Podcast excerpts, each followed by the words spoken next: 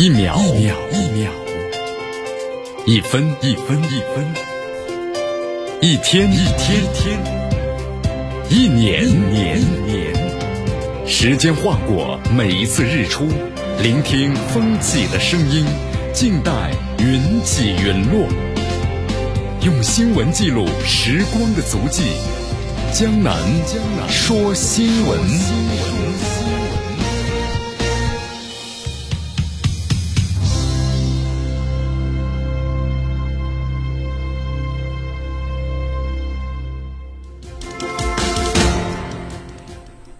这里是江南呢为大家所带来的江南说新闻，继续锁定 FM 九十五点七绵阳广播电视台新闻广播。首先，我们来关注一下今天的天气情况。今天的最高温度二十六度，最低温度呢十八度，微风是二级，空气指数不错，优三十四。今天呢有点小雨啊，冷热适宜，感觉呢还是蛮舒适的。整体天气情况呢是小雨转阴。我们来关注一下今天江南说新闻的主要节目内容。首先，我们一起进入的是新闻早早报，互相唱衰。俄罗斯称对普京啊，呃，俄罗斯普京和拜登的这个拜会啊是不抱任何的幻想，白宫呢也不甘示弱，估计呢没啥结果。互相的嫌弃，哈里斯呢出访拉美，警告当地人别来美国，民众抗议滚回去。今天的今日话题，将能和咱们收音机前的听众朋友们，那么将一起呢聊一聊的是最戏剧性的外交事件之后道歉的菲律宾的外长来中国了，是不是很有意思的事件呢？对，很有意思的事件。好，大话体育啊，国足锁定小组第二了，只需要再取四分，那么又到了咱们非常熟悉的打平就能够出线的局面了。叙利亚呢七战全胜，已经锁定了小组的头名，提前出现晋级十二强赛。好，以上就是今天的江南说新闻的主要节目内容。那么接下来呢，我们就一起进入新闻早早报。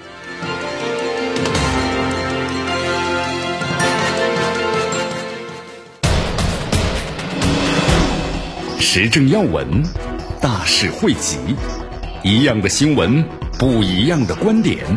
新闻早早报。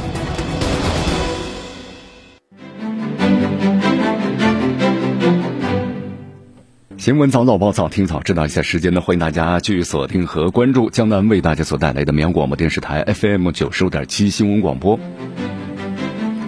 好，我们来关注一下啊，昨天俄罗斯媒体报道啊，说这个此前呢，美国、俄罗斯都发表了声明啊，拜登和普京啊，就六月十六号在瑞士的日内瓦举行这个峰会，我们这个峰会马上就开始了，但是好像现在看这个俄罗斯或者是美国的媒体啊，都不怎么看好啊，因为你看六月二号的时候，克里姆林宫指出啊。对这个普拜会啊，不抱任何的幻想啊。同时呢，这个之后的话，美国白宫也发表了声明称嘛，说不期待这次峰会能取得什么重大的成果。双方都有点唱衰，是不是？你看昨天的话呢，这美国总统国家安全事务助理杰克沙利文在白宫的记者会上啊，也提到了拜登啊，就即将的这欧洲之行，就参加七国峰会。他说，个总统返回华盛顿的时候呢，美国将变得更加的强大。以应对我们要面临的重大挑战和威胁。那么这些挑战和威胁啊，包括新冠疫情、气候变化、中国、俄罗斯网络攻击等等的问题。而且沙利文简单看了一下啊，还指出拜登和普京的会晤仪式啊，他说如果你们在等待重大的成果，那可能要很长很长的时间。言下之意说，双方可能这次会谈的话呢，不会有太大的一个啊预期中的结果。他说呢，这次峰会啊。是拜登总统向罗斯介绍的我们的意志，还有就是潜力，同时倾听的俄方意愿的这么一个机会。好，这次的话，我们说俄罗斯和这个美国的话啊，两国的这个元首进行这个会晤，那么时间上恰不恰当呢？好，恰不恰当呢？你看，包括这次，包括七国峰会，对吧？你看沙利文也说了吧。他说：“现在和俄罗斯啊接触是一个很恰当的时机啊，我们延长了进一步削减的和限制进攻性武器的这么有效期。我们和这个俄罗斯会谈呢，是为了让俄罗斯啊，就是为干涉美国选举和网络攻击事件呢付出代价。我们也遭遇了俄罗斯在就是乌克兰边境啊增兵的问题，同时在面临网络安全方面的有一系列的问题啊啊。其实你看这个美国的话呀，现在呢这个针对性非常强。在拜登上任之后的话，我们说包括此前特朗普。”啊，政府时期的时候，你看特朗普的话，我们说因为这个做生意嘛是企业家嘛，他俄罗斯之间以前呢有过这个这个生意上的来往，所以私人私交关系都是比较好的。那么他在上任之后的话呢，也希望能够改变一下就是美国和俄罗斯的关系。但是我们说了，你看这个民主党的话，在这个美国那是对俄罗斯还咬牙切齿啊，所以说坚决的反对啊。你看，包括拜登在这个去年选举的时候呢，也谈到了嘛，就是说这个。俄罗斯是美国的这个战略敌人，请记住是战略敌人啊，所以这个针锋相对啊，针尖对麦芒，双方是。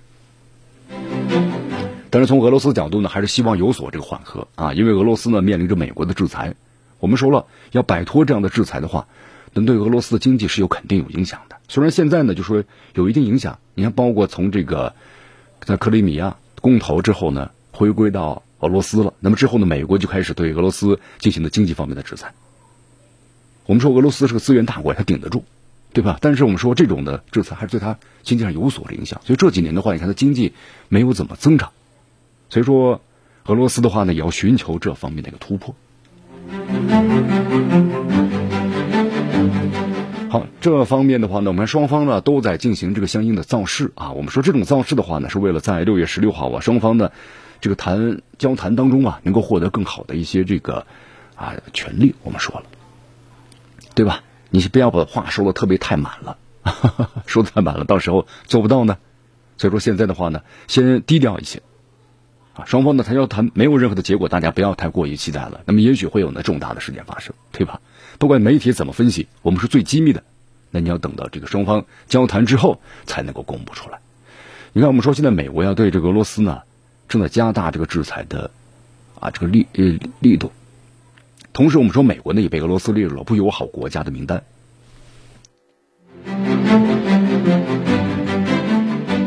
所以说现在的话呀，美国和俄罗斯呢双方这个关系我们说陷入一个僵局。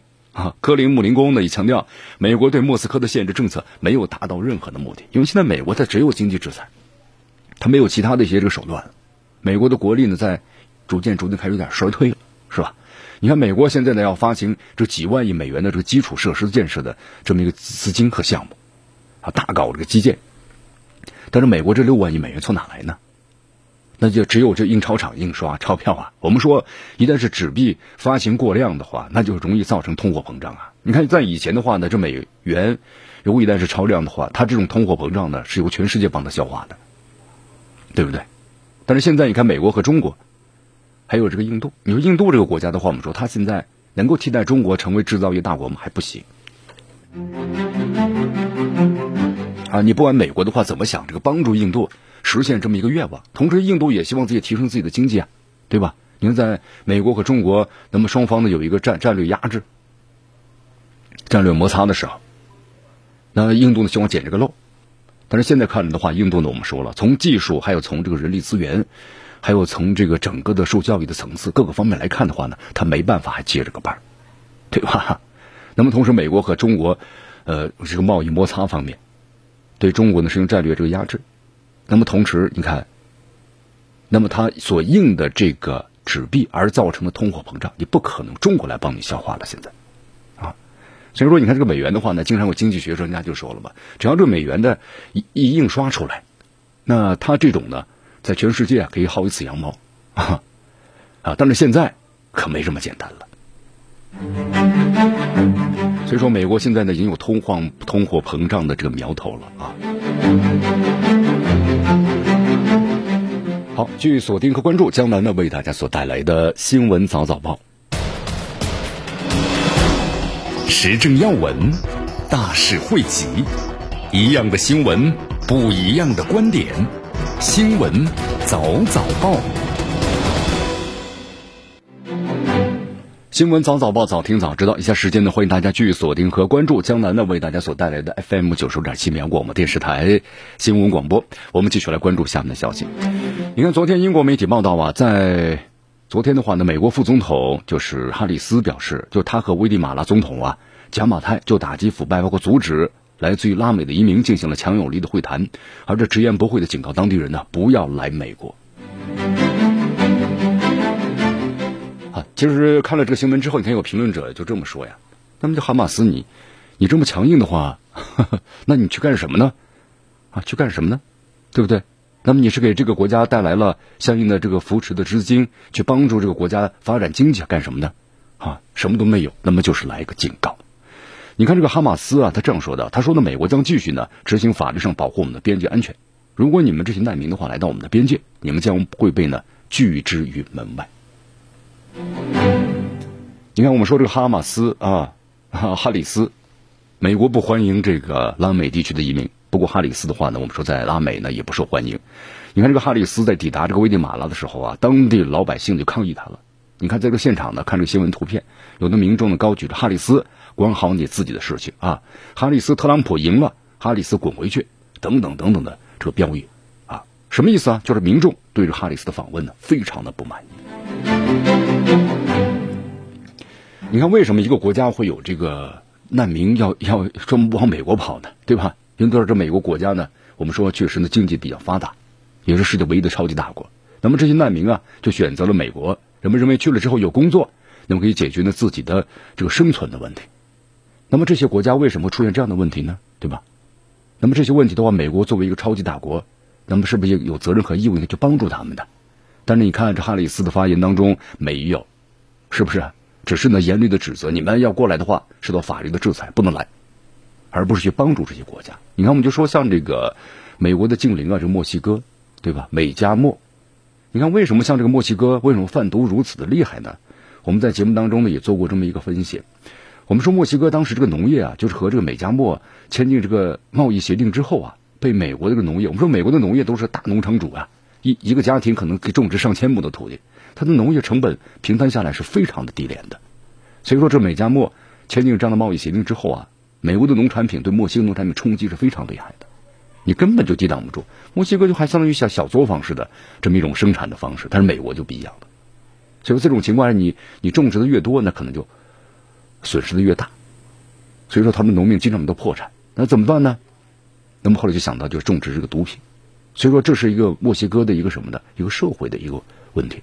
你不解决它的整个的一个农业发展起来的话，那么这些老百姓可能还会种植这个毒品。那这个贩卖毒品必然就会成风，所以说为什么在这个墨西哥不能简单的去光打击毒品啊？那么民生，人们怎么去生存，怎么去发展？那么这才是一个最主要的问题。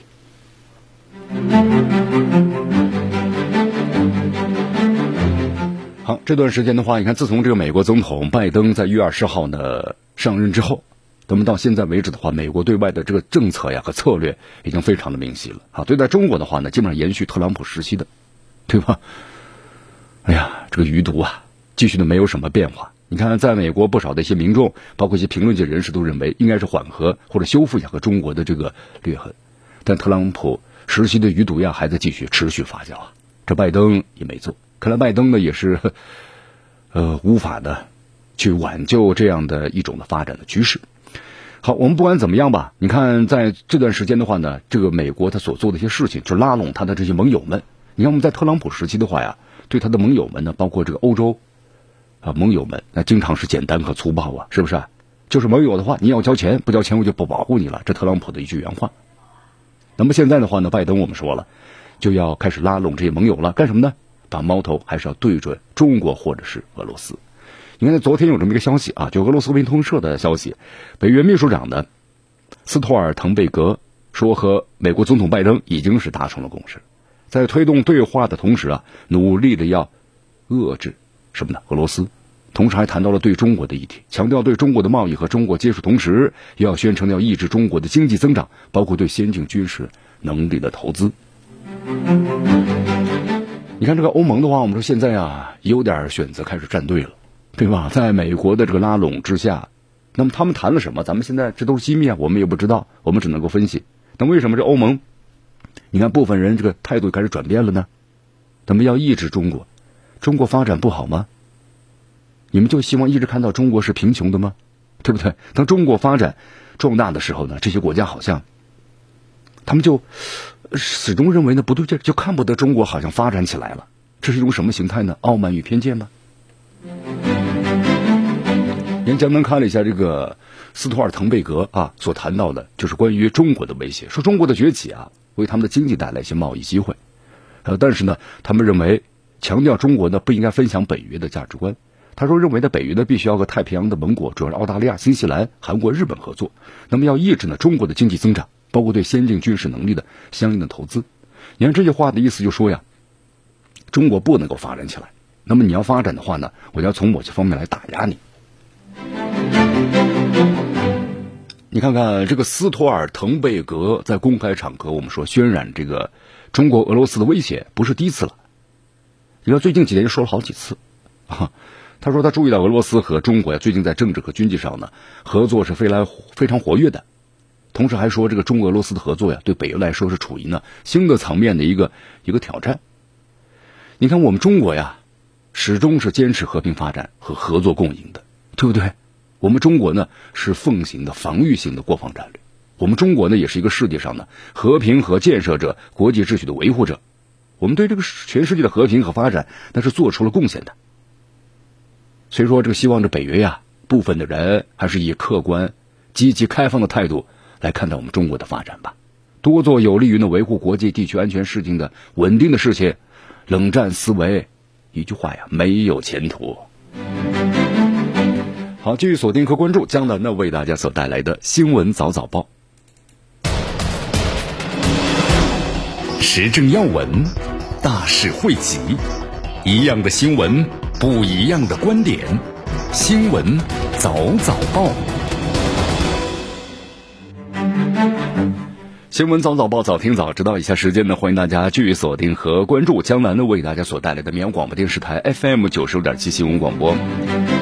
好，我们说是欧洲呢，也不是铁板一块，对不对？你看江南在说这个西方媒体的时候啊，我们说西方西方媒体呢，经常是污蔑或者抹黑于咱们中国。但是我们说了，不是所有的媒体，对吧？一部分的媒体可能就是依附于某些政客，对中国呢不断的抹黑。那么也有不一部分的媒体呢，是处于这个公平、客观、公正的这个角度去报道的。那么在这个欧洲的国家当中，同样呢，也有一些国家，我们说了，也站在这个公正的立场上。你看，我们这两天不是谈到吗？在这个欧盟开会当中，对吧？一票否决，谁否决了呢？就匈牙利。这欧盟就谈到了关于呢对中国的一些呃言言论是要制裁这个中国怎么怎么怎么样，但是呢被这个匈匈牙利一票给否决了。好，否决之后的话呢，德国外长这个海克马斯就表示啊，说匈牙利在对待所谓的中国问题上的立场有争议。那么欧盟，你看他们有一票否决制啊。那怎么办呢？老实施不了啊，那我们就干脆呢取消单个成员国呢否决外交权的权利，可不可以呢？你看当时有网友们就说呢，啊，匈牙利一票否决了他们的这个提议。好，所以说你看，在这个欧洲欧盟的话呀，我们说了，现在你在选择这个战队是吧？可能更多的偏向于是这个美国了。你看这样做的话，对这个欧盟好吗？其实我们说了，非常的不好。欧盟现在和中国呀，在经贸关系方面合作呢，其实是非常的紧密的。那么这么做的话，其实对欧盟的整个经济，要真的这么做，影响就非常大了。你看，我们说在这个欧洲啊，西方国家不是一直呢都号称这个民主嘛？你看这次的话呢，为什么匈牙利在反对他们对华的政策的时候，他们就要呢修改这个投票的制度呢？就说大多数投票就 OK 了，赞成就 OK 的。以前都有一票否决制，就一票，只要有一一个国家不同意。那么他们欧盟的这政策就无法的实施。那为什么你现在要改呢？为什么不让别人发出不同的声音呢？不让别人做出不同的判断呢？这不就是典型的双标吗？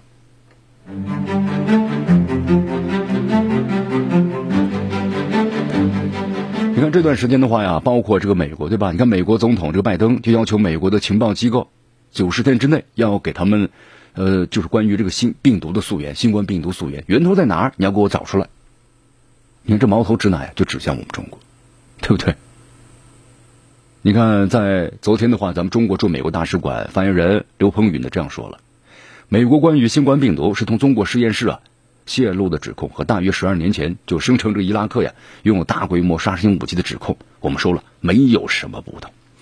你看，我们都知道新冠溯源啊，就这个病毒的溯源呢是个科学问题，它是由世界各地的科学家的共同来研究的，应该是这么去做的，因为这是个科学问题。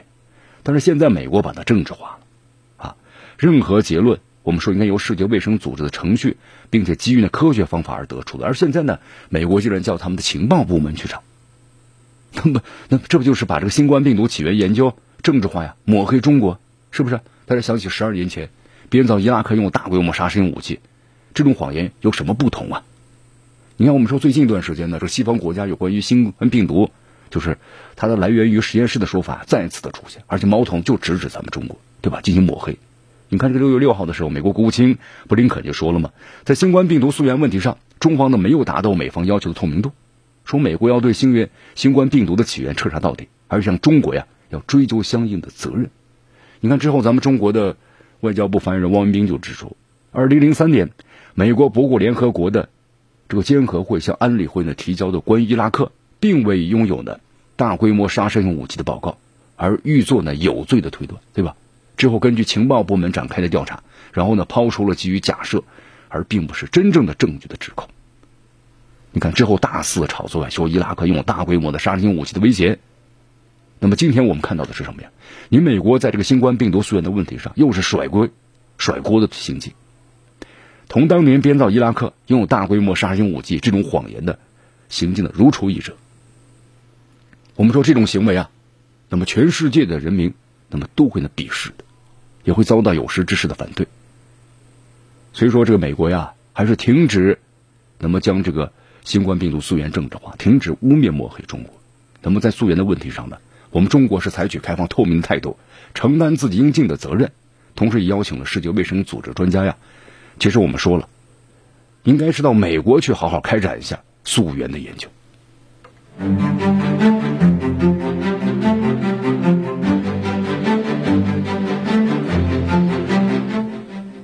好，这美国对咱们中国呀，我们说了，简直现在是无所不用其极啊，对不对？变本加厉。我们说了，欲加之罪，何患无辞？但是我们说了，在西方国家，并不是所有的人都赞同的，也不是所有的人都紧跟随这个美国的，对不对？你看，这昨天在那看了一篇啊，这个美国德国的学者，呃，吕德斯，他新写了一本这个书，叫做是《伪胜美国》就深度揭露了美国一些利益集团的操控新闻舆论的这个内幕，而且这本书当中啊，非常犀利的指出啊，德国等多个西方的。国家的主流媒体啊，已经深深的我们说叫嵌入到美国的话语的霸权之中，丧失了独立的思考能力啊。这个吕德斯啊，就是日前呢也接受咱们新华社的这个专访，那么他要表达怎样的一个观点呢？就接下来我们一起来了解一下。好，吕德斯呢接受咱们新华社记者采访时啊这样说道：“他说这个欧洲媒体啊在报道中国，应该呢尊本着是尊重和互相理解的态度，不要妖魔化中国。”咱们要和中国进行的建设性对话。你看他这样说道：“他说，在这个德国和欧洲呀，就是公开公开批评媒体或者公开批评美国的政策是非常罕见的。那么特朗普时期啊是个例外，就是很多媒体当时都在批评这个特朗普。不过在拜登今年一月份上任执政之后啊，那么欧洲包括德国有种盲目的释然，就很多人觉得呀，德美关系或者说欧美的关系都在改善了。”不过呢，人们没有看到或者根本不愿意看到的是，美国像历史上的其他超级大国一样，只看重的是自身的利益。呃，他特别谈到，他说美国并不是一个愿意给世界带来公正的强国。那么，这是不少德国人和德国媒体没有理解的。那美国的外交政策走向是什么呢？他把俄罗斯和中国，特别是中国呢，看作主要的对手。美国清楚自己的超级大国地位受到动摇了。那么，从历史的高度来看呢，美国这个超级大国正在衰落，可能会衰落很长时间。那么中国在经济上呢会超越这个美国的，那么不到这个可能二零三五年，中国就会成为全球最强的经济体。但是很多欧洲人、欧洲人呢，特别是西欧人，没有了解这种情况。他们认为呢，对于这个德国和欧洲而言的话呢，紧跟美国的政策是最佳的。你看，这位学者呢又谈到了，他说呀，关于这个德国和欧洲，如果明智的话，一定是不要选边站。那么第二呢，是在美国和中国之间寻找平衡，和中美都保持良好的关系。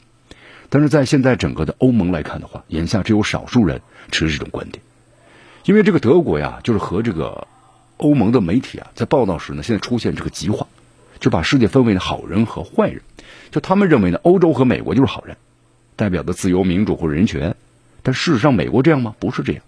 那么一提到这个俄罗斯、中国或者伊朗等和西方价值观不一样的国家，德国和欧洲媒体就有一种的抨击的意味，就他说，我认为这是错误的。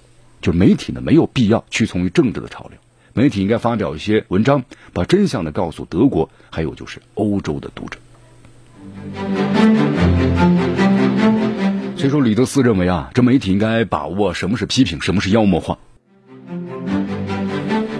继续回到江南呢，为大家所带来的新闻早早报，继续锁定 FM 九十六点七绵广播电视台新闻广播啊。我们继续来看一下这位德国的这个学者，对吧？吕德斯，你看吕德斯的话，在接受记者采访时，他还特别的谈到了，他说现在啊，这个西方媒体报道中国的时候呢，很少有客观性的分析的文章。他说，因为我们的报道存在框架的，这个框架就他们就是坏人，他们就是一方，我们就是另外一方。这种想法，吕德斯认为呢，不仅错误，而且呢，非常的危险。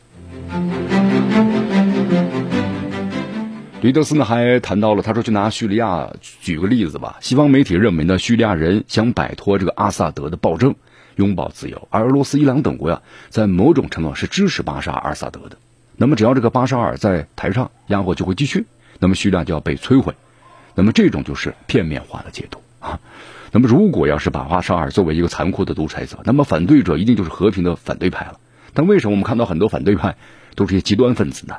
美国、土耳其海湾国家和欧盟小国家支持他们。其次就是人们以为呢，把巴沙尔政权呢坚持能够坚持下来，是得益于俄罗斯和伊朗的支持。其实，在叙利亚，大部分的人民都是支持巴沙尔的。呃，同时吕德斯呢还谈到了，他说呢，我觉得中国领导层和我们不一样，最重要的原则是要保持经济上和政治上独立，不会受到呢其他的势力影响。这个政策呢是对的，保持了独立性。如果像德国这样跟着别人跑。跟着所谓的好人或者打坏人，那么你能够得到什么？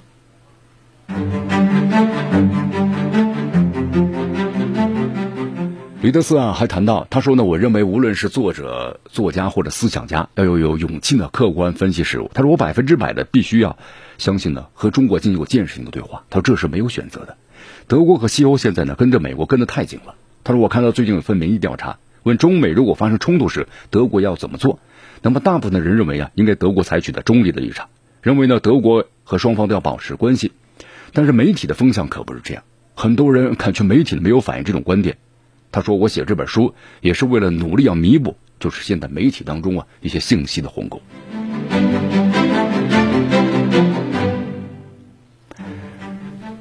好，同时他还特别谈到了啊，就是在去年美国的抗疫表现是失败的。那么认为，在美国设计了所谓的武汉病毒、中国病毒，包括实验室泄露论等等的阴谋论。他说，到了拜登时期呢，美国的目标啊，就是要制造中国的负面形象。他说，现在你可以看到，就是欧洲和这个德国的媒体第一时间和美国论调都保持一致的，包括现在欧盟，刚才我们所谈到的，对不对？他说，我认为中国呢应该这样应对：短期来看，中国千万不要美被美国激怒，做出一些呢有害于自身的国际反应。那么，如果中国和俄罗斯啊做出过激反应，那么西方有很多利益集团将从中受益。那么长期以来呢，应该长远的这个目光来看，中国要坚持保持开放，那么和欧洲啊继续呢视为呢合作伙伴的关系。好，吕德斯呢最后说到，他说呢，我要传递一个信息啊，不要对抗，要合作。我们需要更多的人，更多的公众人物为不同的文化和国家间的对话而努力。欧洲是这样的，那么中国。也是这样的，对吧？我们说了，在整个的西方国家，也不是所有的人 都是呃当局者迷啊，总有旁观者要倾斜呀。你看，我们说了，现在其实在这个美国同样也是如此。那么，在这个美国也是铁板一块吗？或者就说，这个美国所有的人民，他们的民众的看法都是和这个拜登都是一致的吗？其实并不是这样的啊。好，在这里江南为大家介绍一下，在这个昨天的话呢，美国的《华盛顿邮报》报道了个消息啊，就说在这个美国进行了一项的这个民意的调查，就是对这个欧洲啊，包括美国，一共是十一个国的民众做了一个民意的调查。那么调查结果怎么样呢？调查的结果呀，就是说拜登上台之后，欧洲人那么对美国的看法没有发生改变，因为现在这个拜登啊，想要联合这个欧洲来抗击中国。那么这个民意调查呢，对这个拜登的，我们说了他的这个指望啊，那是浇了一盆冷水啊。呃，这次调查是三月份开始，一直到四月份，好，网上调查。那么调查人员呢，在十一个国家：加拿大、法国、德国、意大利、荷兰、波兰、西班牙、瑞典、土耳其、英国和美国十一个国家。那么对一千名的成年人啊，进行了抽样的调查。那么总体而言呢，我们说美国还是被认为全球最有影响力的大国。但是现在的话呢，我们说从疫情当中，就很多国家认为它没有恢复过来。那么认为美国最具有影响力的当然是美国人自己了，高达百分之八十一。那么同时呢，我们还特别谈到了美国政府对新冠疫情表现的不利，那么这是让很多国家对他非常不满意的这么一点啊。那么同时呢，还有就是欧洲人对美国的信心是有限的。你看这个民意调查呀，我们说拜登效应呢没有发生，就并不是说你现在拜登想这个态度缓和了，拉拢他的盟友们，那么让这个盟友们所有的国民们就能够完全的对你。完全的支持没有是这样的一个结果，那么同时现在美国的影响力的下降啊，和特朗普时期执政的就基本上是保持的相同的水平。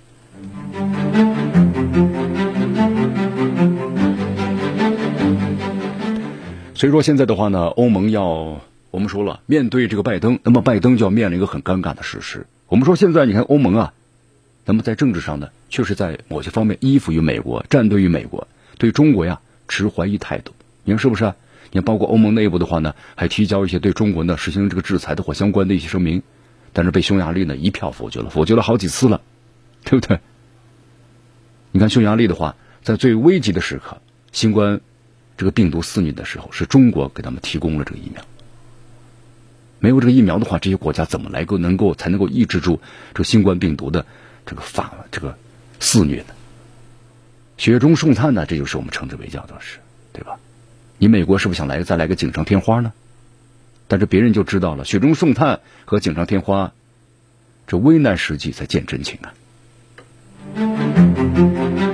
所以说现在这个美国呀，你看到现在为止的话呢，不太清楚自己想要什么样的欧洲。那么如果拜登想要一个和中国竞争的欧洲，那么他将可能不得不改变在很多问题上的看法。这里是江南的为大家所带来的新闻早早报，新闻早早报，早听早知道。时政要闻，大事汇集，一样的新闻，不一样的观点，新闻早早报。新闻早早报，早听早知道一下时间呢，欢迎大家继续锁定和关注江南为大家所带来的绵阳广播电视台 FM 九十点七新闻广播。你看，咱们之前说了一下，是吧？您现在这个欧盟的话，我们说了，经常会发表一些这个声明啊，对中国要谴责呀，要制裁呀，或怎么怎么怎么怎么样。但是在欧盟内部的话，我们说匈牙利，那么采用一票否决权的方式，就是你不能这么去做。我们说呢，总有一些呢是要清醒的人，对不对？那么对于像不管是美国或者是这个欧洲国家，你看，包括像澳大利亚嘛，澳大利亚在政治上，你看莫里森这个政府完全的依附于这个美国。那么对中国呢无端的指责和这个抹黑，充当着美国的这个打手和急先锋。但是我们说了，澳大利亚那么之前和中国的经贸关系是合作非常紧密的。那么在这种情况之下，那么中国采取了反制，所以说澳大利亚的话在农贸、农副产品方面损失是非常大的。因为这个国家的话，我们说了，它的经济增长点就是在这个外贸上。你要靠你的人口吗？就那么点人，是不是？你要靠外外投资吗？就这么大个市场，有多少外资给你投资啊？咱们主要靠的经济增长点，我们说了，那就是外贸。咱们特别和中国的合作，但是现在的话，在中国的反制之下，你看，你既想吃中国的饭，要砸中国的这个锅，怎么可能的？有这样的好事吗？你看，在昨天的话，有这么个消息啊，呃，澳大利亚的议会呢，反对党的这个工党的副领袖啊，马尔斯再次抨击了他们现在的总理。莫里森政府呀，处理对中国的关系的方式，指责其啊，从上个世纪七十年代以来，第一个的和中国没有实质关系的澳洲的政府，认为呢这是非常无能的。好，所以说你看，在这个澳大利亚，同样有很多这个反对者，你看，包括澳大利亚的一些前这个总理啊，包括外交官的等等，都特别谈到了。那么，澳大利亚和中国现在的关系，就说比这个冷战时期最激烈的时候啊。那和苏联的关系呢还要紧张的多。我们说在之前以前的话，你这个澳大利亚和苏联之间还有实际的关系，所以说这是可以做到的。那么你要努力去接触别人，就和中国要谈，是不是？那么你要去反省一下自己所做的一些个事情。你看这个澳大利亚前总理啊，陆克文就曾经多次呼吁莫里森，你还是多做点实事吧，少说话。咱们中国不也说了吗？是不是？咱们中国呢，始终认为一个健康稳定的中澳关系是符合呢两国人民的根本利益。那么当前的中澳关系面临的困难是什么呀？就是你澳大利亚方面粗暴的去干涉我们中国的内政，你损害了我们中国的利益，你对中国的贸易采取了歧视性做法而挑起的，那么责任完全在你们那边。所以说，澳大利亚好好的反省一下呀，啊，不要在这个错误的道路上越走越远。这里是江南的为大家所带来的新闻早早报，新闻早早报，早听早知道。好，我们再来关注一下，在昨天乌克兰的一则消息啊。昨天的话，乌克兰内务部的部长的阿尔森阿瓦科夫表示，说在俄罗斯这个北溪呢二号天然气管道工程投入使用之后呢，那么乌克兰需要担心啊，从俄罗斯到欧洲，并且经过乌克兰境内的天然气管道呢遭遇恐怖袭击的可能。他认为啊，发生恐怖袭击的目的，让俄罗斯呢有理由关闭过境运输的乌克兰天然气管道，把输送任务呀转移到北溪二号上来。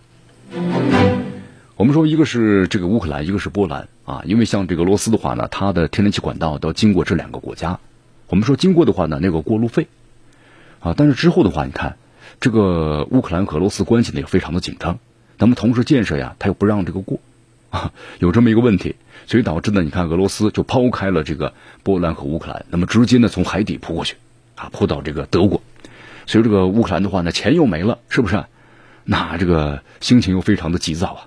所以说这段时间的话呢，一直在制造边境紧张的这么一个事件，就希望呢重返这个北约啊，希望能够返回呃加入到北约组织当中。但是我们说这么多年了呀，从这个一二年到现在算一算这个时间，都八九年的时间了。你想有北约组织要早接纳你的话，早就接纳了。虽然这个乌克兰的话经常会交一些投投名状什么之类的，表达自己的这个决心啊，一直呢亲西方反俄罗斯。但到现在为止的话，我们就发现其实这个。